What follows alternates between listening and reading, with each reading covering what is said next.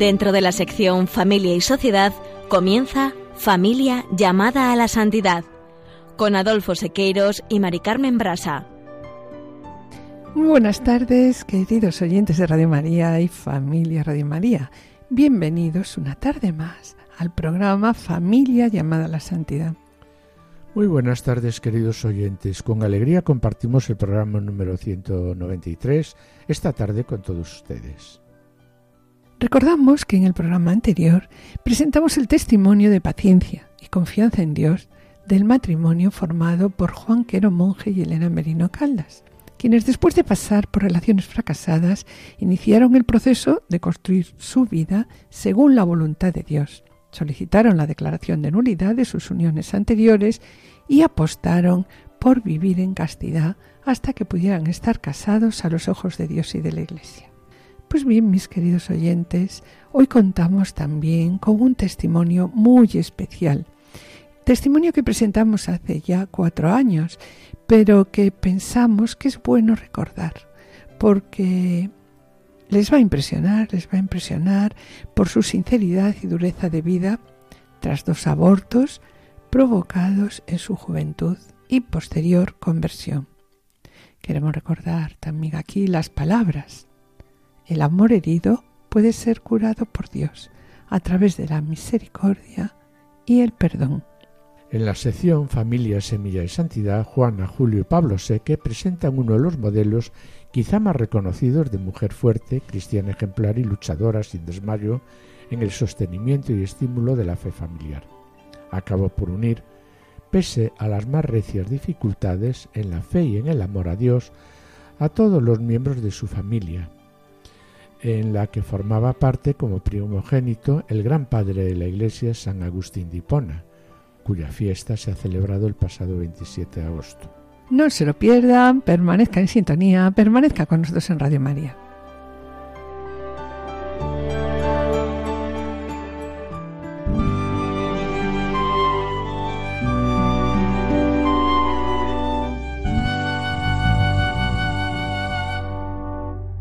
La alegría del Evangelio llena el corazón y la vida entera de los que se encuentran con Jesús. Quienes se dejan salvar por Él son liberados del pecado, de la tristeza, del vacío interior, del aislamiento. Con Jesucristo siempre nace y renace la alegría. Bien, pues así, con estas palabras, queremos comenzar el programa de hoy, Palabras del Evangelium Gaudium. Y también continúa diciendo, invito a cada cristiano en cualquier lugar y situación en que se encuentre, a renovar ahora mismo su encuentro personal con Jesucristo, o, al menos, a tomar la decisión de dejarse encontrar por Él, de intentarlo cada día sin descanso.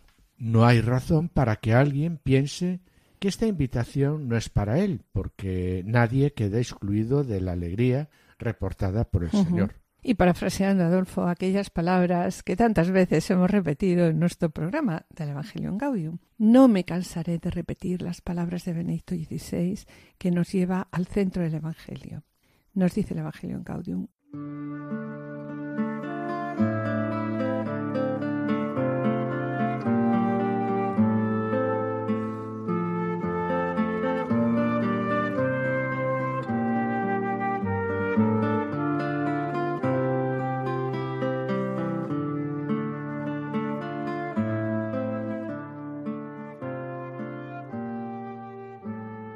No se comienza a ser cristiano por una decisión ética o una gran idea, sino por el encuentro con un acontecimiento, el encuentro con una persona que da un nuevo horizonte a la vida y con ello una orientación decisiva.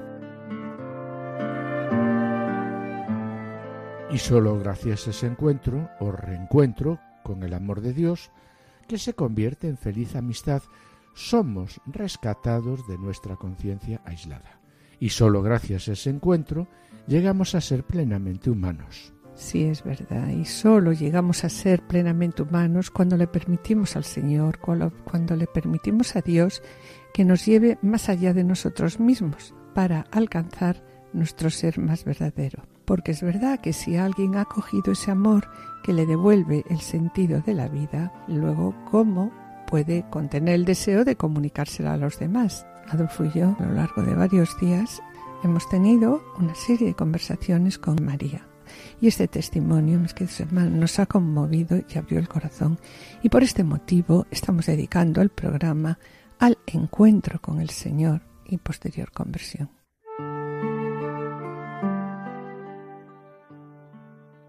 Es cierto, Mari Carmen, y si miramos a los, primeros discípulos, vemos como ellos, después de conocer la mirada de Jesús, salían a proclamarlo gozosos y decían, hemos encontrado al Mesías. Sí, Adolfo, y también quiero recordar a la samaritana.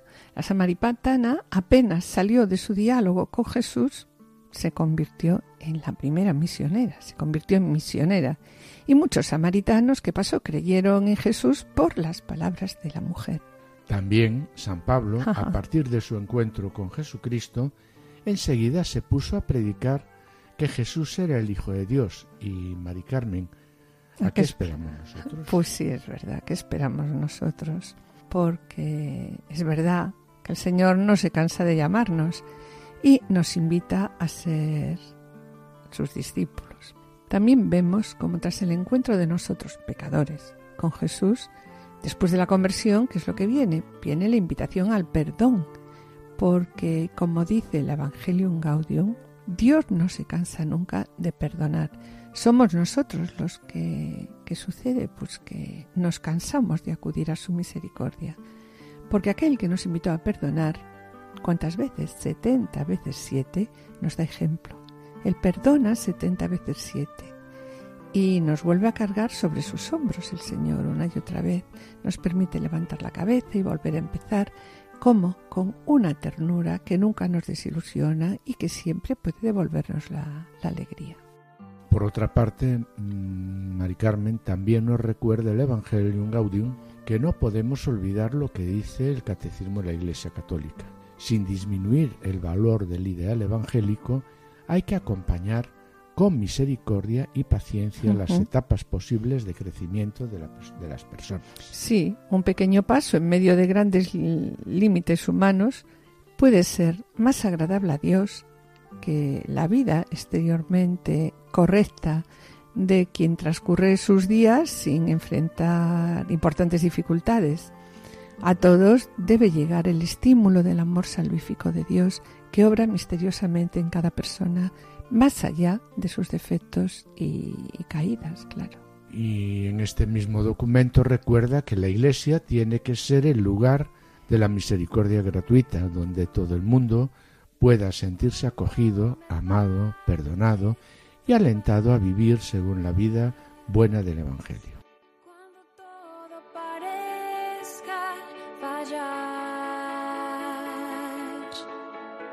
si llego a al caminar volviera a caer, yo sé que me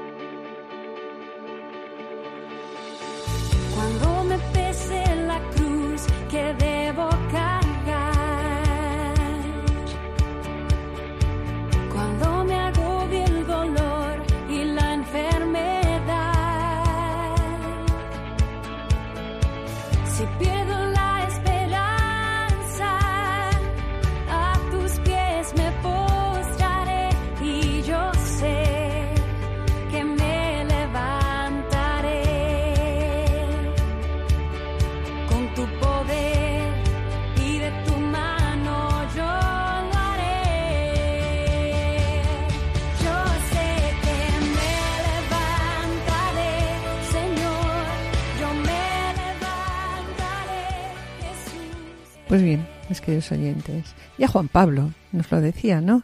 Seguir a Cristo. Seguir a Cristo, nos decía Juan Pablo, es el fundamento esencial de la moral cristiana. Lo que está en juego, ¿qué es? Lo que está en juego es la unión con una persona, con la persona de Jesucristo. Y este, pues es el fundamento de la conversión.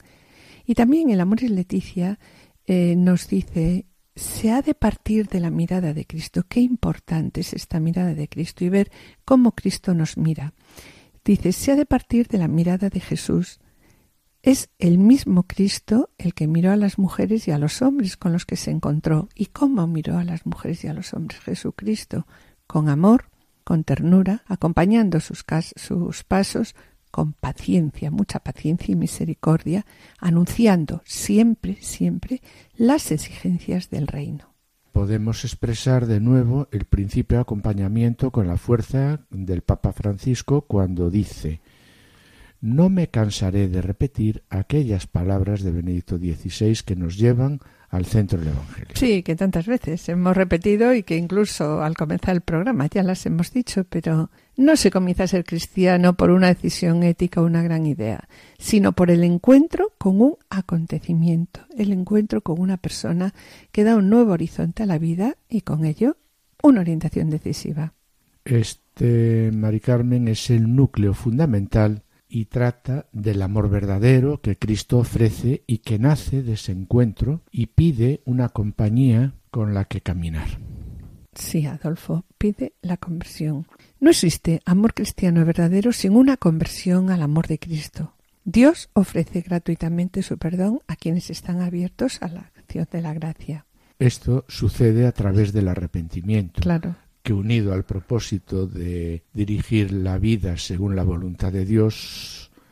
Y la verdad que esto es lo que vamos a descubrir, es lo que vamos a descubrir a continuación a través del testimonio de una persona que nos ha pedido pues que no revelemos su nombre y a esta persona la vamos a llamar María. No se lo pierdan, sigan con nosotros en sintonía, sigan en Radio María.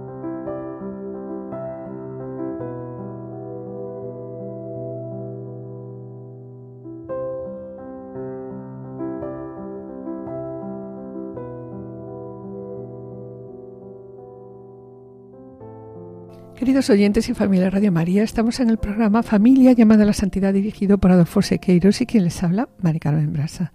Finalizamos esta primera sección y antes de iniciar la segunda quisiéramos adelantarles que en el colofón contaremos con un testimonio especial que pensamos le va a impresionar por su sinceridad, dureza de vida y posterior conversión. Y a continuación damos paso al espacio Familia Semilla de Santidad, en el que nuestros colaboradores Juana Julio y Pablo Seque nos ofrecen el ejemplo de vida de Santa Mónica, cuya fiesta se ha celebrado el pasado 27 de agosto. No os perdáis su ejemplo de vida, permaneced a la escucha, permaneced en Radio María.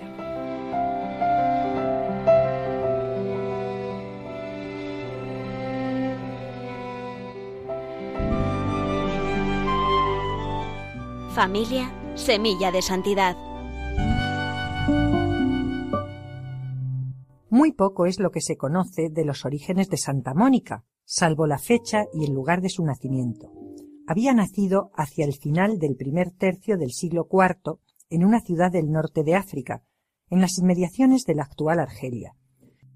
Siendo ya muchacha, y aunque la naturaleza de Mónica la impulsaba a la vida de oración y soledad, sus padres dispusieron su casamiento con un vecino de ascendencia pagana llamado Patricio y cuyo comportamiento como marido no contribuía precisamente en absoluto a la armonía conyugal. Su naturaleza violenta, sobre todo en el nivel verbal, y sus costumbres licenciosas causaban gran pesar a Mónica, que sin embargo, con gran capacidad de perdón, paciencia y sabiduría, mantenía la convivencia familiar. Lo resumía con estas palabras es que cuando mi esposo está de mal genio, yo me esfuerzo por estar de buen genio. Cuando él grita, yo me callo. Y como para pelear se necesitan dos y yo no acepto la pelea, pues no peleamos.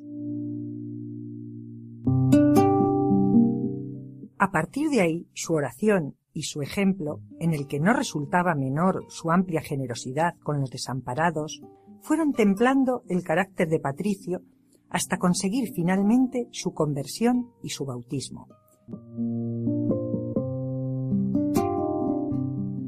Muerto Patricio en la fe, su mayor preocupación pasó a ser el mayor de sus tres hijos, Agustín, quien por su extraordinaria inteligencia había recibido una formación intelectual esmerada, a la que sin embargo no acompañaban otras prendas personales, si ya de niño su carácter egoísta e indolente había hecho sufrir a su madre, fueron sobre todo las actitudes de Agustín en relación con la fe las que sumieron a Mónica muchas veces en el desconsuelo, como cuando ya adolescente una grave enfermedad le hizo recapacitar y optar por el bautismo aparentemente, porque sin embargo lo postergó indefinidamente apenas recuperado.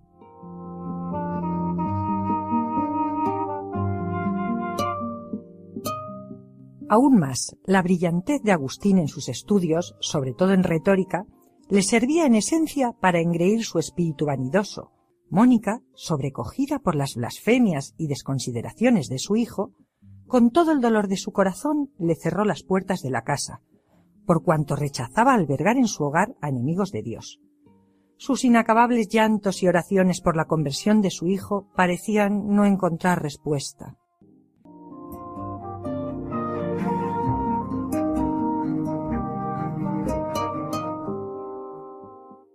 Así las cosas, Mónica seguía insistiendo en buscar caminos para la, salvación de su hijo. Sus permanentes plegarias, sus sacrificios, sus llantos, sus constantes peticiones de intercesión a hombres santos la llevaron incluso a buscar el consejo de un obispo, que en línea con lo experimentado en el sueño le respondió Esté tranquila, es imposible que se pierda el hijo de tantas lágrimas. Admirable respuesta que la llenaba de consuelo y esperanza, a pesar de que Agustín no daba la menor señal de arrepentimiento. De hecho, por entonces, y contra todos los consejos de su madre, vivía en unión libre con una muchacha con la que había tenido incluso un hijo. En efecto, cuando tenía 29 años, Agustín ya doctor, decidió ir a Roma a enseñar retórica y labrarse una carrera provechosa. Muy entristecida por todo ello, Mónica, sin embargo, no desistió en su empeño y se embarcó hacia Roma en su busca.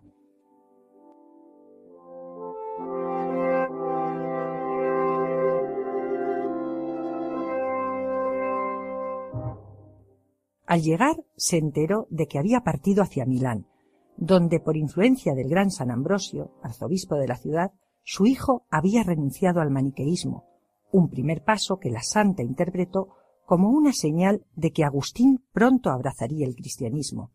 Y así sucedería poco después. La enorme bondad y sabiduría de San Ambrosio, a quien escuchaba con cariño, empezaron a cambiar las ideas de Agustín, de modo que cierto día, estando en el jardín de la casa de un amigo, escuchó en su conciencia, a modo de revelación, unas palabras turbadoras que serían definitivas para su conversión. La voz de un niño le pedía Toma y lee. Al tomar las cartas de San Pablo, las abrió al azar y leyó Mas vestíos del Señor Jesucristo y no hagáis caso de la carne en sus deseos. Inmediatamente, como indica Agustín en sus confesiones, sintió como un rayo de luz purísima entraba en su corazón y se disipaban todas sus dudas y tinieblas.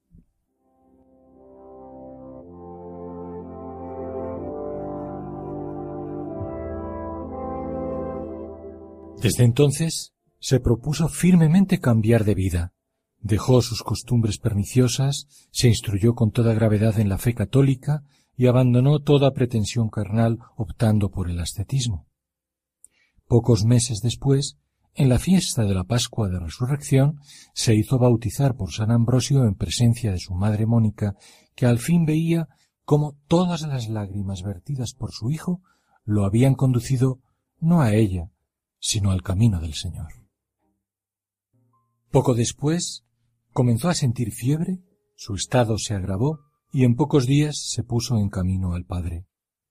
Lo único que pidió a sus dos hijos es que no dejaran de rezar por el descanso de su alma. El santo escribió Si alguien me critica por haber llorado menos de una hora a la madre que lloró muchos años para obtener que yo me consagre a ti, Señor, no permitas que se burle de mí. Y si es un hombre caritativo, haz que me ayude a llorar mis pecados en tu presencia. La Iglesia venera a Santa Mónica, esposa y viuda, cuyo ejemplo y oraciones resultaron decisivas en su conversión y santidad de su esposo y de su hijo. Como diría el propio San Agustín en sus confesiones, ella me engendró sea con su carne para que viniera a luz del tiempo, sea con su corazón para que naciera a la luz de la eternidad.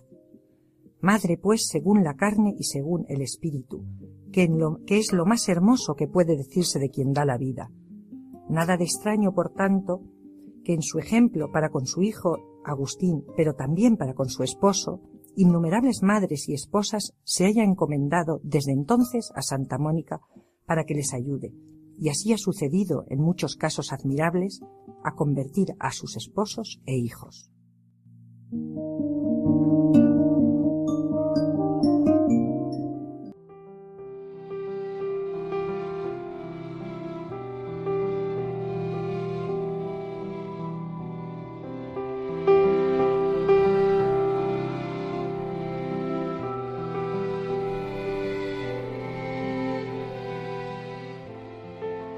Queridos oyentes y familia Radio María, estamos en el programa Familia llamada a la Santidad dirigido por Adolfo Sequeiros y quien les habla Maricano Embrasa. Les recordamos que pueden ponerse en contacto con nosotros a través del correo familia llamada a la santidad o enviando un correo postal a la dirección de Radio María Paseo Lanceros 2, primera planta 28024 Madrid, indicando el nombre del programa familia llamada a la santidad. Y para solicitar este programa deberán dirigirse ustedes al teléfono atención al oyente 91 822 8010. Pueden escuchar también nuestros programas a través de podcast entrando en la página web de Radio María www.radiomaria.es eh, indicando el nombre del programa, Familia llamada a la Santidad, y podrán descargarlo en su ordenador para archivarlo escucharlo a la hora que ustedes deseen.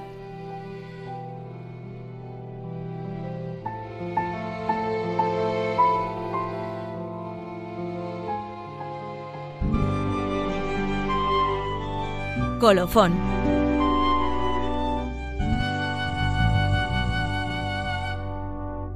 Como Radio María, sabes, es universal. Y todos los oyentes y voluntarios de Radio María nos sentimos hermanos en la Virgen nuestra Madre, allá donde nos veamos, pues en la puerta del monasterio, a la salida de la Eucaristía, nos habían presentado hace unos años a una persona cuyo testimonio queremos recordar hoy.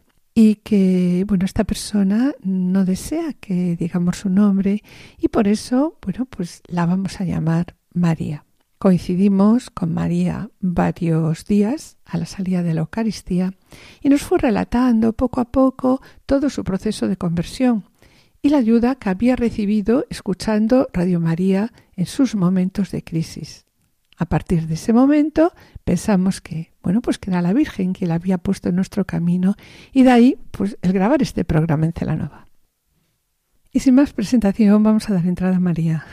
Hola María, bienvenida a nuestra querida Radio La Virgen. Nos gustaría te presentaras y explicaras a nuestros oyentes cómo ha sido tu vida y posterior conversión. Hola, me llamo María, Estoy muy encantada de hablar con una radio que me apoyó mucho eh, después de mi conversión y que yo escuchaba en casa. Bien, cuéntanos, ya que nos hablas de tu conversión, cuéntanos muy brevemente, en resumen, de, tu vida. Eh, en resumen, pues diría que yo de pequeña tenía la fe que Dios me dio, que era yo con siete años quería ser monja, pero no, la verdad es que pasaron un poco de mí, como se dice. Y luego de, con 18 también quería irme de misiones. Me acompañaron a alguna charla, pero después me fui a la universidad y ya, bueno, como una cabra loca, ¿no? Así hice un poco mi vida, descubrí el mundo por curiosidad o por orgullo, por ignorancia también de la fe. Mm, y también apoyo, no tenía apoyo. Y por no sentirte acompañada. Y no sentir, eh, claro, la compañía, eh, el corazón, el amor, el amor y la compañía de, de los compañeros, ¿no? Que no estaban en la fe, pues, aunque tenían amor, pues me llevaron por otros sitios, ¿no? Y, me, me, perdí. porque en, esa etapa es necesario para toda la gente joven poder compartir amistad y fe, y eso no suele darse. No, no, no suele darse. No suele darse. Pero lo importante es que yo después del transcurso, que viví después una vida muy dura, que no se la deseo ni a mi peor enemigo, espero que no tenga, y una vida dificilísima psicológicamente, físicamente, em, también familiarmente y eh, profesionalmente. Es que todo se me derrumbó completamente. y yo no entendía por qué. Eh, yo me fui, estudié fuera, estudié fuera y conocí a una persona de otra religión. Eh, mis padres lo llevaron fatal. ¿En dónde has estudiado? Pero estudié en Francia, eso, sí que lo puedo decir. es. Y Francia hay mucho, era muy liberal a nivel sexual, a nivel, es decir, que proponían eh, el aborto, pues eh, a los jóvenes como como con mucha facilidad. Era todo demasiado fácil y además con muy poca información. Es decir, que me daban más posibilidades para abortar que para enseñarme, eh, pues, eh, yo qué sé, cómo se hacen los papeles para eh, el empleo, para buscar un trabajo. Es decir, que era completamente incongruente. Es como si hubiese demasiada información para lo que es eh, algo que, que es negativo. Y sobre todo en esta época, ¿no? Porque la sexualidad, pues, era algo desconocido, estás en un país extranjero, te encuentras a alguien que te gusta, pues, bueno, andas más perdido que, eh, no sé, perdidísimo, ¿no? Y yo viví mi vida así y después pasaron años y viví un infierno. Eh, una vida muy de- desordenada, muy caótica, cuando antes era muy ordenada. Y hasta que, claro, yo tuve un niño, me casé por la iglesia con una persona de otra religión y aceptó, yo creo que había muchísimo amor. Después hay mucha diferencia. El amor nos diferencia la cultura que es y la religión. Eh, es un combate. Ya es un combate que me lo habían anunciado, ¿eh? Y yo ni caso. Yo Dios para mí era Entonces- el Dios que castiga. Perdona que te interrumpa. Entonces, ¿has estado casada o estás casada? Sí, sigo casada por la casada. iglesia. Porque Claro, sí, sigo casada con la, por, por la, la iglesia. iglesia. Y tienes un niño. Y tengo ¿no? un niño. eh, Vale, genial. ¿Y qué edad tiene tu hijo? Tiene 12 años. Muy bien. Partimos de ahí ahora. Sí, pues eh, este niño sufrió muchísimo. eh, yo no entendía nada y dije, pero vamos a ver, yo, pero un combate, todos contra el niño. Yo no entendía. Eh, Es que era eso, todos contra la madre y todos contra el niño. No encontraba trabajo y, y estoy. mm, Tengo titulación de sobra y gracias a Dios, todo gracias a Dios y inteligencia. Tienes una licenciatura. Tengo un doctorado. tengo, tengo, pero era como si empiezas y todo se destruye. Era, yo sentí que había la muerte detrás. Es como alguien que, Qué duro, ¿no? Sí, yo creo, y ya llegué hasta querer suicidarme eh, varias veces. Mi vida no tenía sentido, pero tiraba por mi hijo. La- Claro. porque Dios proteja a las madres y siempre estuvo, aunque yo no lo veía, porque para mí Dios, a mí me habían enseñado, Dios te va a castigar. E- Esa era la- a mí me marcó esto y como yo dije, yo hice muchos pecados. Dije, Dios ya me castigó. Ya esto, esto será el castigo. Ya llegué, llegó un momento que dije, No esto es- es, el castigo de No Dios. existe la misericordia de Dios No, ya yo, eso- conmigo. yo para Ya mí eso, no yo existe. dije, esto ya, misericordia, Dios castiga, Dios es juez, pum, pum, pum. Yo el, el del Antiguo Testamento me lo conocía de memoria. No mucho los textos, pero que Dios castiga, eso me lo sabía. Porque es que a mí me marcó. Y entonces un día, pues detectaron algo, en, me detectaron algo en el pecho y me dijeron, pues puede ser un- una cosa maligna. Y yo ya dije, bueno, pues bueno, ya era lo que quedaba, ¿no? Sí. Bueno, pues vamos a pandar, ¿no? Y gallega como soy, dije, bueno, pues a pandar, a, panda, a, a pandaré, ¿no? Con esto. Pero, ¿y ahora qué hago? Y claro, llorar lloré, que Dios sabe si lloré. Y, y dije, bueno, pues, ¿qué me queda? Pues allí, a mí que me gusta mucho la música, pues hay una iglesia al lado de mi casa. Y yo hablé de todos mal, ¿eh? que mira que blasfemé, mira que todo, que hasta la Virgen Santísima, la Virgen Santísima, me acuerdo una vez que iba a abrir la puerta para suicidarme. Y estaba el rosario en la radio con Radio María, y eso lo digo de verdad. Y dije, yo me voy a tirar porque yo esta vida ya no tiene sentido, porque ya me estaba, tenía un ataque, eh, y, tenía un ataque de una persona que estaba conmigo acompañándome y dije, bueno, yo abro aquí con el rosario, dije, blasfeme contra la Virgen y dije, me tiro, abro la puerta en plena autovía y entonces la Virgen, pero es que yo no sé cómo hizo, ¿eh? porque esto después, después de mi conversión dije, fue, fue la Virgen María. Vi, vi a mi niño sentado detrás, lo vi en el corazón, dije, en el coche, y dije, ay mamá, yo no me puedo marchar, que lo dejo solo. Y dije, no. Y no abrí la puerta porque ella, yo, yo estoy segura que una madre fue ella la que dijo, mira, mira, Tienes ahí a tu hijo. Mira, eres madre. Eres Ella madre. siempre, eh, siempre oí que era mala madre. Fue una cosa horrorosa que Dios me curó. Porque yo qué digo, yo, yo que tú eras mala madre, porque Sí, estamos sí, hablando de- así de la Virgen, se nos está no, no, no, que yo, yo, yo, que yo, y, y claro, ella que es la mejor de las madres, pues me dice, no, este rol, yo digo que no es lo que dicen.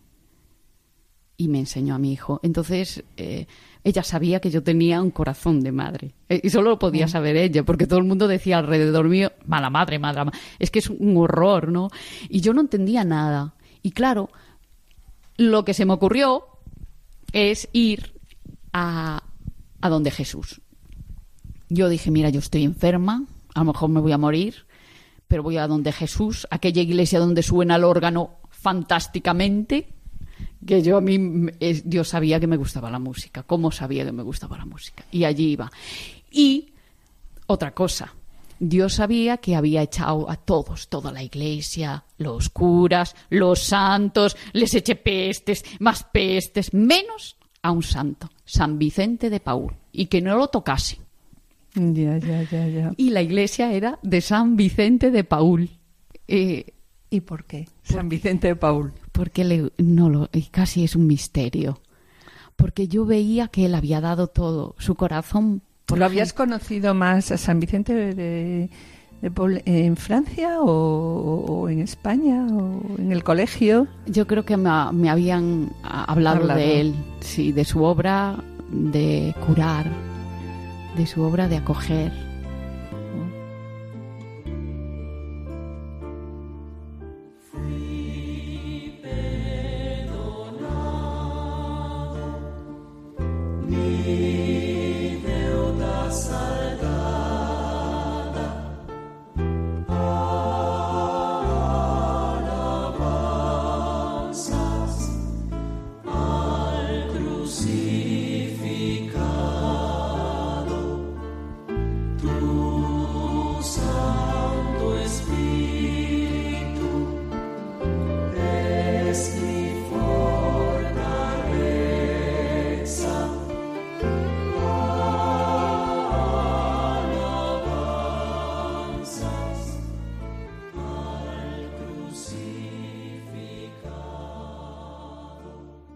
Vamos a entrar ahora un poco ya en la etapa de tu conversión. ¿Cómo fue? A lo que tú denominas mi conversión. O sea, yo desde que te conocí hablas de mi conversión, desde mi conversión. Sí, yo primero diría que, que es eh, algo que, que yo no, quizás lo he buscado, pero eh, quizás también que eh, él me ha buscado.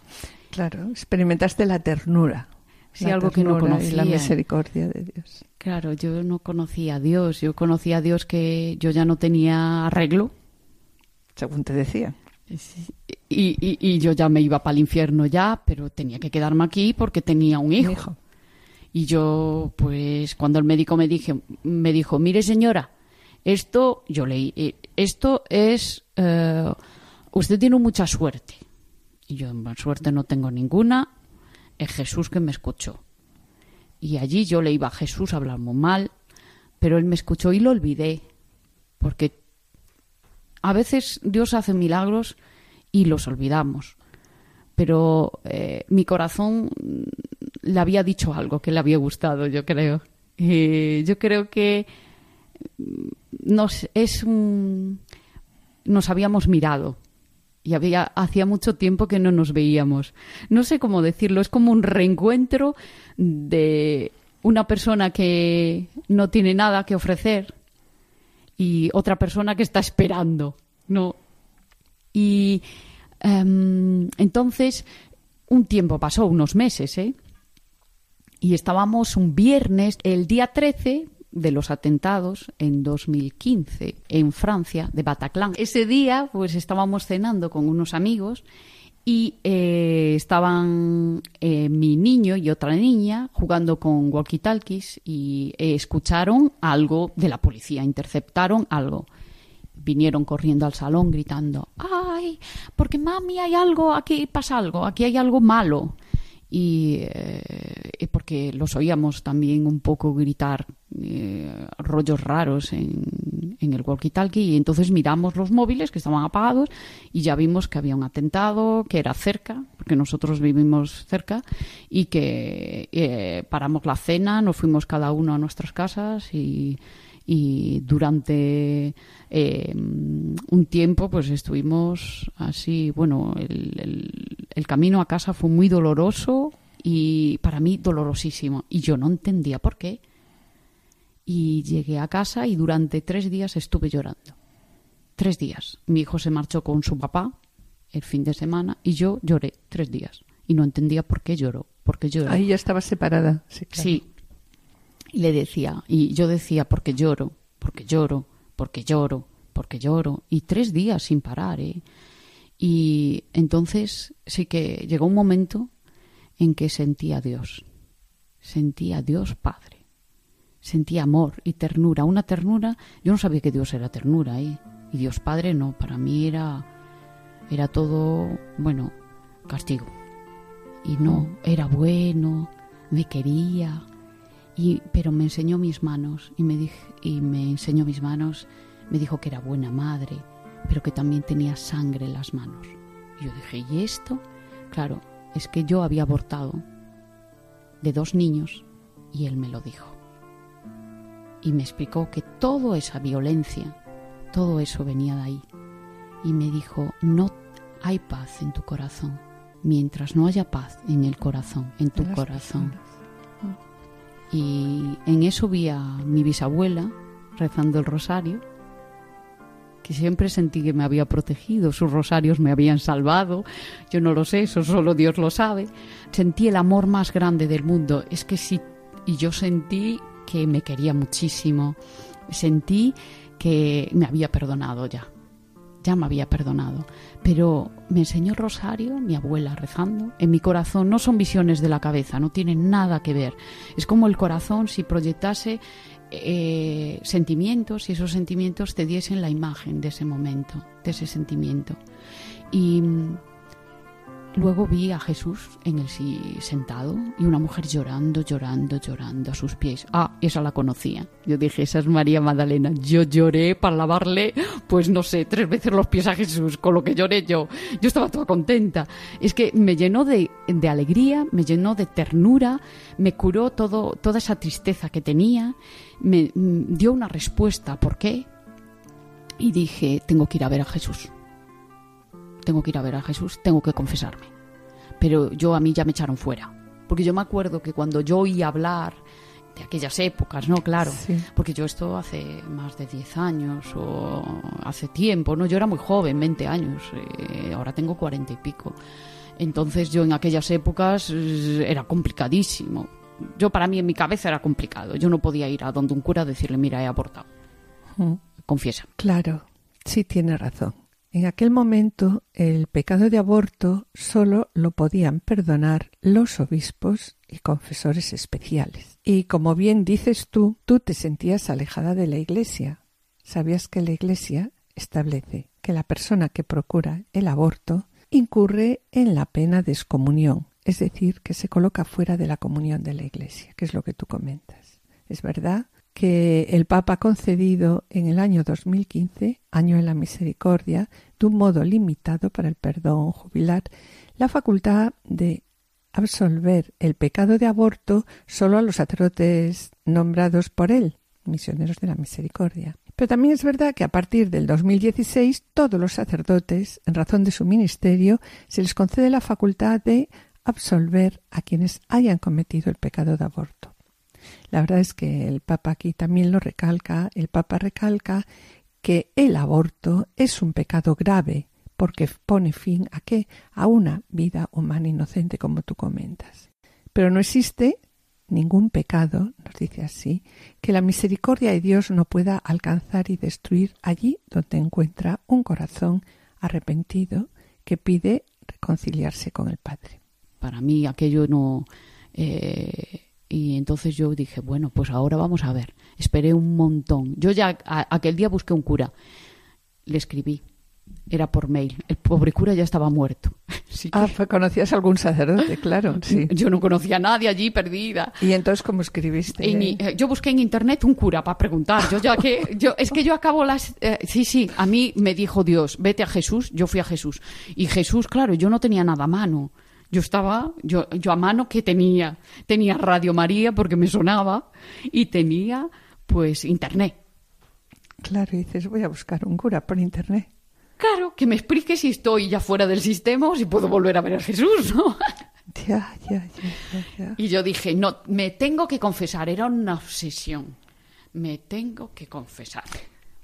Y dije, pues entonces tengo que buscar a un cura bueno, para confesarme. Entonces yo, porque lo sentí, yo, Jesús para mí, yo tenía que ir a verle y a contarle mi vida como la María Magdalena. Como llorar, ya lloré. Pues dije, bueno, pues yo ya le lavé los pies, bueno, más o menos. Pues ahora voy a ver al cura, que es el que, el que me va, que, que necesito. Era una necesidad vital.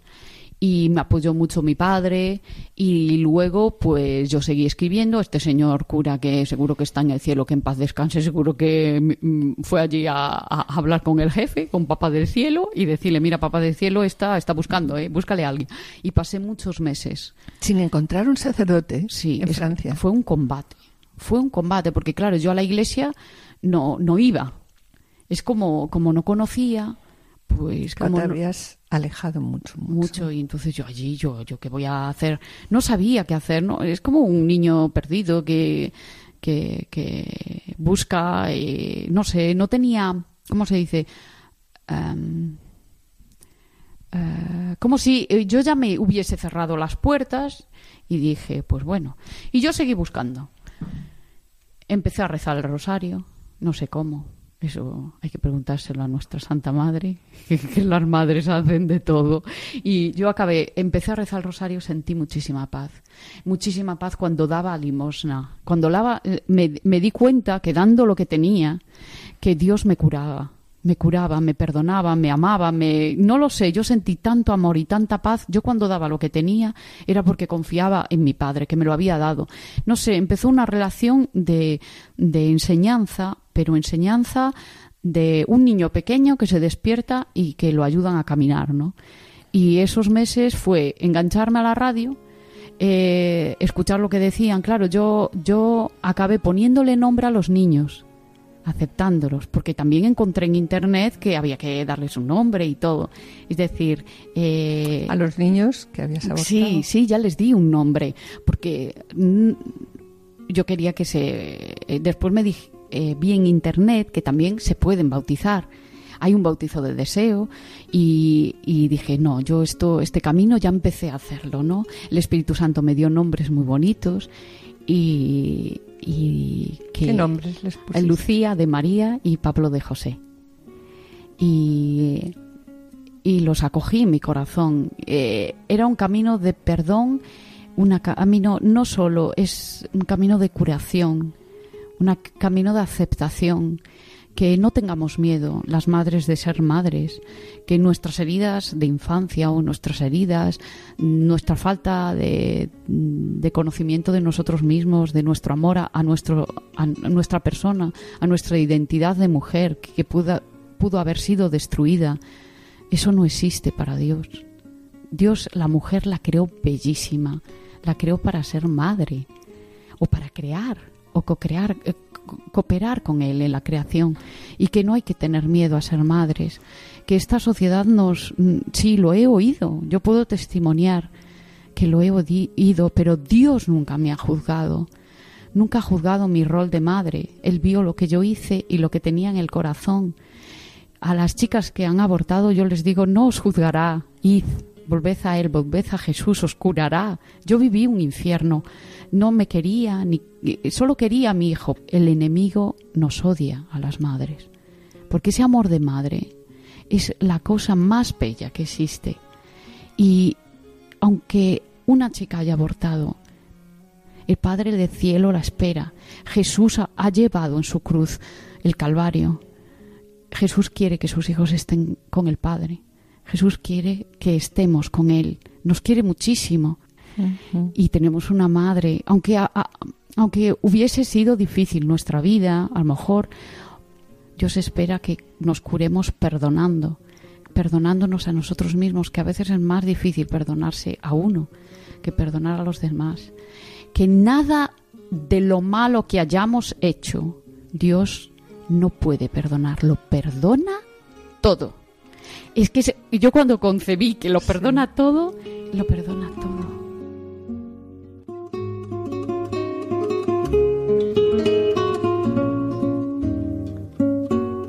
y sobre lo que nos estás comentando, ¿no? Pero quería preguntarte, vamos a ver, tú decías que pasaste varios meses sin encontrar otro sacerdote, luego conseguiste poco a poco que el Señor te fuera perdonando, el- todo el encuentro que tuviste con la persona de, de Cristo, ¿no? ¿Y en qué momento te fuiste a confesar? Porque tú estabas buscando con quién confesarte, ¿no? Sí, pues eh, creo que fue sobre el mes de marzo. ¿Cuándo Sí. empezaste? Pues- ¿El atentado había sido? Eh, sobre el noviembre, creo. Noviembre, me parece. O sea, Y- que más o menos de noviembre a marzo, tú sola con el Señor. Sí, yo me acompañó la Virgen María en el rosario y el Señor. Fuiste poco a poco, poco a poco, conociendo a la persona de Cristo. Además, tú solita. Sí, con ayuda de mi padre, que siempre me sostuvo en la fe. Genial. Sí, es verdad, siempre. Y el amor de, de una madre y un hijo. El amor, donde está el amor está Dios. Hemos sido creados para amar Dios es y para ser amados. Y somos amados por Dios. Y pues yo avancé. Yo era, ya era feliz. Porque cuando uno sabe que lo quieren y te quiere a ti exclusivamente por lo que tú eres. Menos el pecado, eso no le gusta. Pero la persona, es decir, Porque nos aleja de él. Claro, porque no nos hace ver que, claro, que nos aleja de... Y el pecado nos pone máscaras, nos hace tener miedo de nuestros fallos. Y te envió a alguien. A mí me envió un, sí, A un ver. sacerdote de la parroquia, porque Dios quería que fuese a esa parroquia, a esa parroquia de San Vicente de, De Paul. Paul. Y allí fui y me encontré a un sacerdote que era muy, bueno, un santo, porque echó dos horas conmigo, escuchando, bla, bla, bla, todos los pecados, ¿no? Dos horas de misericordia divina que tuve allí. Yo no iba a ver al sacerdote, yo iba a ver a Jesús. Yo estaba convencida. Y como María Magdalena le llevó pues perfumes, yo le llevé música, porque yo perfume, pues como era un poco complicado, ¿no? Y le llevé un, un, un CD de música, pero yo era Jesús a quien iba a ver. Al sacerdote, cuando Sí. te fuiste a confesar. Claro, porque era Jesús. Yo iba a ver a Jesús y le llevé música. Pero para mí era Jesús. Yo, el sacerdote, yo estaba convencida que no era el cura. El que, yo, es que no estaba él solo. Yo iba a ver a Jesús. Yo tenía mucha hambre de Dios. Yo necesitaba la comunión. Era eh, esta confesión era mi, mm, mi encuentro divino. Y, y después necesitaba encontrar a Jesús. Y Jesús era todo. Era la confesión y la comunión. Ese era Jesús me dio la solución, wow. Salí de allí, miren, el mejor día de mi vida. Ni mi boda, ni, ni cuando nació mi hijo fue maravilloso, pero es que esto fue potencia 10.000. Aquella confesión fue divina. Yo no lo olvidaré en mi vida, pero cuando salí la alegría, ustedes no se pueden imaginar, tío. Estaba dopada. Hasta mis amigas me decían, pero estás dopado. Estaba súper alegre. Tenía un chute de alegría divina que era genial. Y me fui ya a las nueve de la mañana yo me fui, me dormí y mi hijo me dice, mi hijo me dice, pon una luz y pusimos una luz toda la noche encendida, una velita con Jesús misericordioso. Toda esa noche fue divina. Ay, qué. Sí, esa noche sentí la presencia de Dios y, y yo sabía que era aquella oveja. Yo sentí que era la oveja. En medio de la noche me desperté y vi, y- y, vi las maravillas de Dios diciéndome, mira, yo te he buscado, El buen pastor. y eh, es que yo eso no entendía nada, yo que eso no sabía, pero yo sabía que en el cielo estaba montando la fiesta que yo sentía, porque aquello no era normal. Es que no era normal, era fiesta divina. Yo vi de todo, vi, eh, vi la misericordia divina, esos rayos de amor que me limpiaban, y esa, eh, esa fiesta, yo la sentí.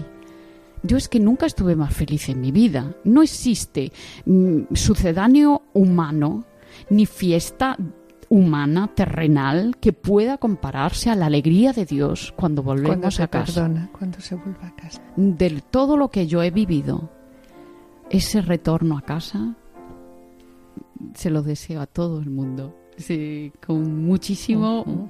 con muchísimo amor. Os lo deseo, volved a casa, por favor, tener las puertas abiertas. Porque era el año de la Divina Misericordia. Y yo dije, el Papa hizo esto solo para mí. Y a partir de ahí, Pues a las nueve de la mañana tocaron las campanas y mi ángel de la guarda, que, corriendo. que es muy listo, me despertó. Él con mucho amor y allí fui, pero corriendo. Y allí estaba. Nunca me olvidaré. Fue el mejor día de mi vida después de la fiesta, claro, después de la fiesta el banquete, ¿no? Y era el banquete de La Dios. mejor Eucaristía de tu vida. La mejor Eucaristía de mi vida. Sí, bueno, tuve también maravillosas, es decir, eso no se acaba. Eso no se acaba. La Eucaristía es, es un milagro. Es un milagro en nuestros corazones. Aquel día yo tomé el cuerpo de el Jesús tan ansiado y se me abrió. eh, habla mucho de. El corazón me explotó.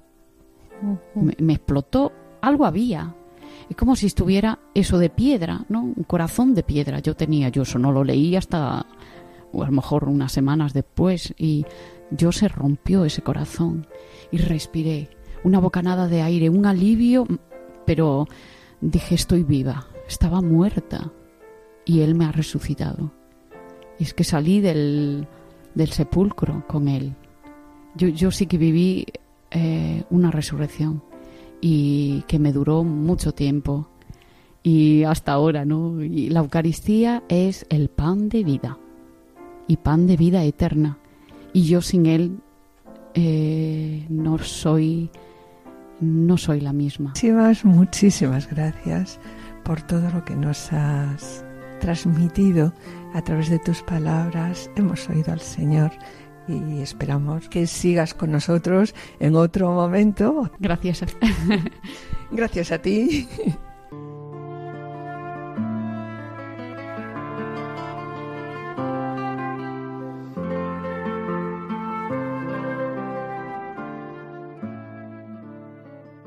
Después de escuchar la sinceridad de este testimonio y descubrir este proceso de conversión, hoy mis queridos oyentes vamos a pedir por todos los miembros de la familia, en especial por los más alejados y también por las madres. Mediante esta oración, Madre Teresa de Calcuta.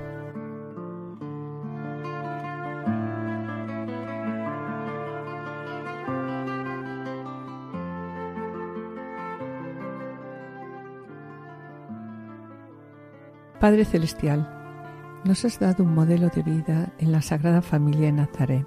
Ayúdanos, Padre amado, a hacer de nuestra familia otro Nazaret, donde reine el amor, la paz y la alegría. Que sea profundamente contemplativa, intensamente eucarística y vibrante con alegría.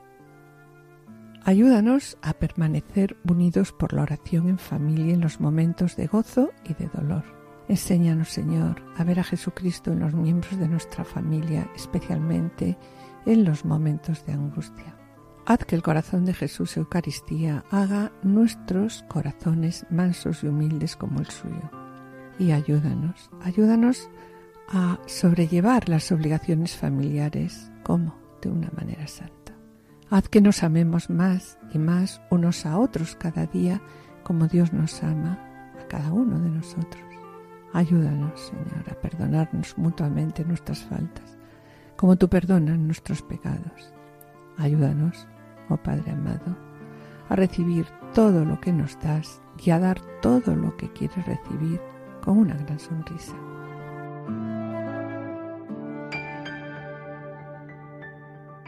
Y con pena, como siempre os decimos, mis queridos oyentes, tenemos que despedirnos. El programa de hoy lo estamos grabando en Celanova, una villa de la provincia de Orense, de la que destacamos, como le decíamos antes, su magnífico monasterio fundado en el siglo X por San Rosendo. Hemos también reflexionado sobre la ternura y la misericordia de Dios y escuchado emocionados el testimonio de conversión de María. Finalizamos con una oración por las madres y por las familias de la Madre Teresa de Calcuta. Y agradecemos desde aquí, desde esta villa de Celanova, a los asistentes de control de sonido toda su ayuda. Y esperamos estar de nuevo con ustedes, los dos juntos, el jueves dentro de dos semanas.